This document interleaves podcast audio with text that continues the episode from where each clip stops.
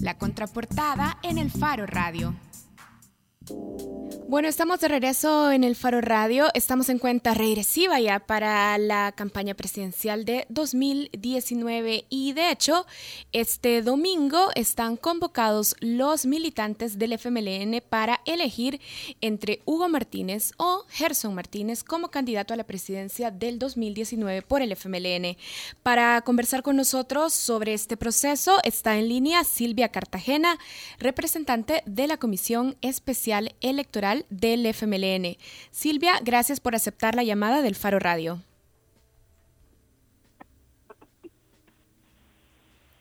Hola, Silvia. Bueno, la tenemos en línea, pero al parecer tenemos un problema para enlazar la llamada. Hola, Silvia. ¿Aló? Voy a hacer un intento más. En lo, que, en lo que haces eso, hay que contextualizar que el FMLN está empezando, bueno, está terminando una eh, carrera presidencial o prepresidencial entre dos personas, entre Gerson Martínez, el ex ministro de Obras Públicas, y Hugo Martínez, el ministro de Relaciones Exteriores, el canciller. La figura de Gerson Martínez por muchos meses fue respaldado como un candidato único eh, de consenso, como le gusta decir en el FMLN, y eh, eso fue así por varias declaraciones públicas de gente importante del FMLN, es decir, de personas que integran el colectivo que toma las decisiones de este partido. Estamos hablando de Medardo González, Lorena Peña, eh, Nidia Díaz, por ejemplo, o el diputado Manuel Mergar. Todos habían dado su voto de confianza a Gerson Martínez. Luego pasa el 4 de marzo y eh, tenemos, digamos, esa ese gran viraje en la campaña. Eh, Silvia está en, línea, entonces, Silvia, queremos preguntarle para empezar, eh, si ustedes creen que la balanza se logró equilibrar en unas cuantas semanas de, de, competencia interna, habida cuenta de que muchos personeros del FMLN, incluyendo el secretario general, ya se habían pronunciado a favor de la candidatura de Gerson Martínez. Efectivamente, eh, después del 4 de marzo, eh, tanto el secretario general como el Consejo Nacional eh, se pronunciaron públicamente porque em, eh, se abriera la competencia y por tanto la dirección del partido dejó de tener, tener candidato único y favorito. Así que se abrió la competencia, se inscribieron los compañeros y la Comisión Especial Electoral organizó los 14 encuentros departamentales para que ahí en igualdad de condiciones ambos dieran a conocer sus planteamientos. Ha sido un proceso altamente eh, conocido por la militancia, tanto aquí en el país como en el exterior. Silvia, ¿y se puede hablar de igualdad de condiciones cuando por muchos meses antes eh, Gerson era lo que decían los principales personeros? Eh, es decir, no es una campaña que empezó de la nada, sino que ya tenía un contexto, un trasfondo, y entonces ¿Qué han hecho para garantizar esa igualdad de condiciones? Porque Hugo solo tiene menos de dos meses, creo yo, de estar compitiendo en esta carrera. Justamente, el, hecho de tener menos tiempo en, darse a conocer como aspirante a la, a la presidencia de la República, ¿verdad? Eh, sin embargo, eh, a nivel del partido, con todas las estructuras, se trabajó en igualdad de condiciones para que ambos dieran eh, a conocer de manera directa sus planteamientos, a eso nos referimos. Por supuesto, eh, él tiene, digamos, menos tiempo de dar a conocerse como aspirante a la presidencia de la República. Eh, nosotros como comisión especial hemos garantizado que a lo largo de todo lo que fueron las presentaciones ellos tuvieran el contacto directo con la militancia. Silvia, también quisiéramos saber cuántas personas están inscritas en el padrón y cuánta gente esperan que participe en el proceso electoral del domingo. Bueno, en el padrón del territorio nacional están 39.467 personas inscritas de nuestra frontera hay un promedio de 800 personas, lo que nos está indicando que andamos con un padrón que ronda por los 40.000. Eh, nosotros consideramos que va a haber una, una afluencia grande, dado que efectivamente hay una competencia, ha habido un entusiasmo, eh, hay este, grupos de compañeros y compañeras que les gusta uno, a los otros les gusta el otro, y eso pues, digamos, ha venido a dinamizar la vida del partido. Silvia, Recordamos también que luego de las elecciones del 4 de marzo, el FMLN abrió un periodo especial para que se inscribieran militantes al partido. ¿Cuántas nuevas inscripciones eh, lograron concretarse en ese periodo especial? Eh, junto con los del exterior andaríamos arriba de los 12 mil. Entonces, eh, este fue un periodo sumamente breve. Posteriormente, de nuestras internas se tomarán otras medidas para este, poder abrirlo con más tiempo. Es decir, antes, ahorita, ahora nos estaba diciendo que van a tener un padrón de unas 40 mil personas, pero antes de las elecciones del 4 de marzo, el padrón del FMLN estaba por 28 mil miembros. Más o menos, ese era el promedio. Silvia, ¿y cómo van a garantizar, eh, por ejemplo, eh, el tema del voto en el exterior siempre ha sido complicado a nivel nacional? ¿Cuál es el mecanismo que ustedes van a seguir? tanto para ese como para el resto. Eh, si nos puede hablar del mecanismo del conteo de votos que ustedes van a seguir. Sí, los uh, compañeros que se han afiliado desde el exterior, en sus correos electrónicos a ellos se les va a dar un aplicativo que es exclusivo, es individual. Una vez que lo han utilizado, que han votado, eso se bloquea y no se vuelve a utilizar. Entonces es un mecanismo directo trabajado exclusivamente con la militancia que se afilió desde el exterior. En el caso de la militancia en el territorio nacional, cada precandidato tendrá un observador en cada una de las mesas electorales, que en total son 291. Entonces ellos tendrán su, su respectivo observador que verá todo el proceso, desde que se instalen las mesas eh, hasta que se transmitan los resultados de cada mesa. ¿A qué horas tendremos resultados? ¿El lunes ya estará anunciado en firme el candidato presidencial? El domingo estará anunciado. El domingo el país conocerá quién será el próximo presidente de El Salvador. ¿A qué horas, a qué horas van a cerrar los centros de votación? Bueno, las mesas cerrarán a las 4 de la tarde.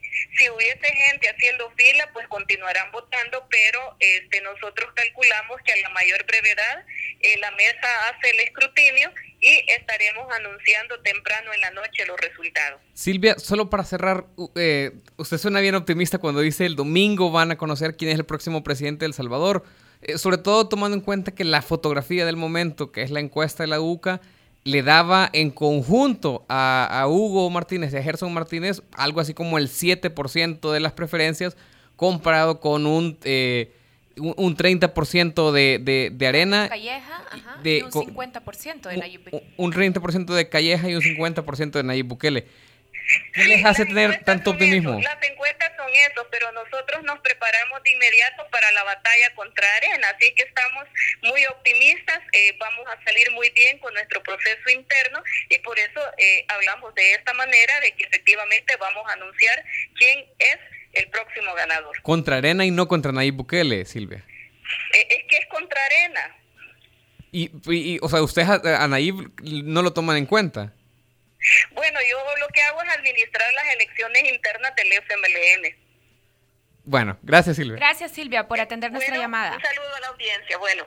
Conversábamos con Silvia Cartagena, representante de la Comisión de la Comisión Especial Electoral de FMLN, que este fin de semana va a llevar a cabo las elecciones. Decía Silvia que tienen un padrón aproximado de 40 mil personas. De 40 mil personas y que han logrado inscribir a 12 mil personas después de la catastrófica eh, elección que, tuvieron el 4 de marzo, lo cual es, es interesante. Habría que ver eh, por qué mecanismos se inscribieron y cómo es que esta gente se animó a eh, sumarse a lo que hoy por hoy parece un, un, equipo perdedor. De hecho, creo que hay dos medidas específicas que podemos ver, muy pocas de las medidas específicas que hemos podido ver de la dirigencia del FMLN, pero una fue la apertura que permitió incorporar a Hugo Martínez como candidato, pero ya lo decías vos, con considerable tiempo de desventaja en las internas del FMLN, y luego la apertura del el padrón a nuevos militantes del FMLN. Sí, así que por supuesto que el domingo estaremos pendientes de los resultados del FMLN para ver quién será el tercero en contienda aparentemente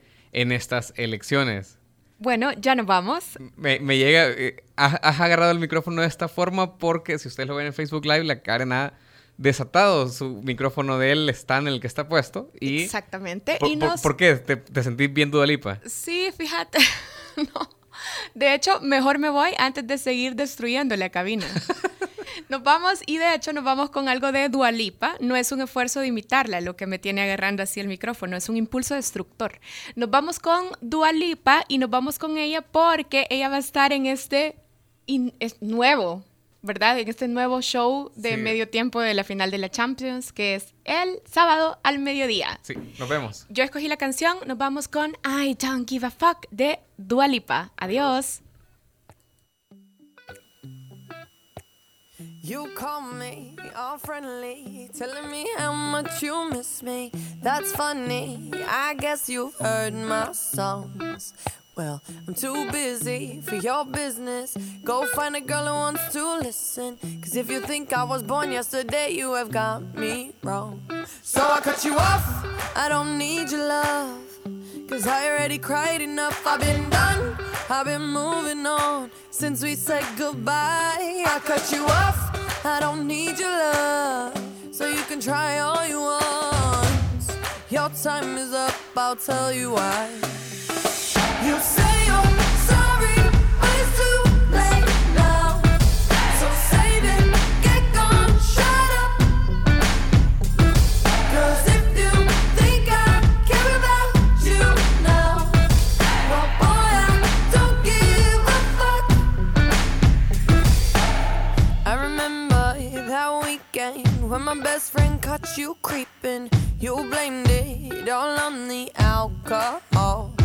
So I made my decision, cause you made your bed, sleep in it. Play the victim and switch your position. I'm through, I'm done. So I cut you off. I don't need your love, cause I already cried enough. I've been done, I've been moving on since we said goodbye. I cut you off. I don't need your love so you can try all you want. Your time is up, I'll tell you why. You say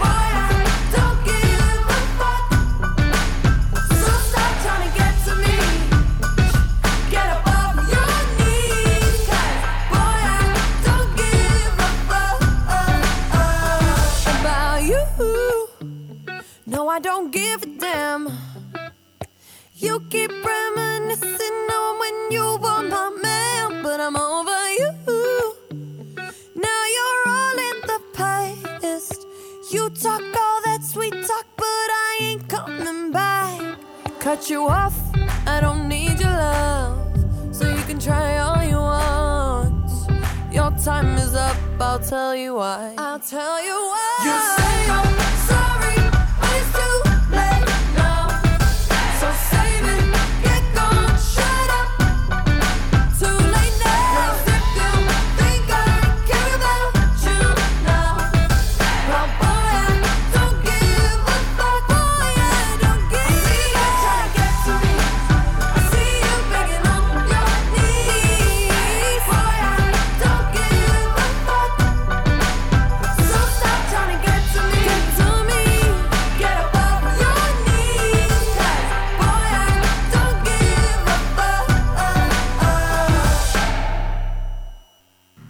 El Faro Radio. Hablemos de lo que no se habla. Escúchanos martes y jueves a la una de la tarde en punto 105.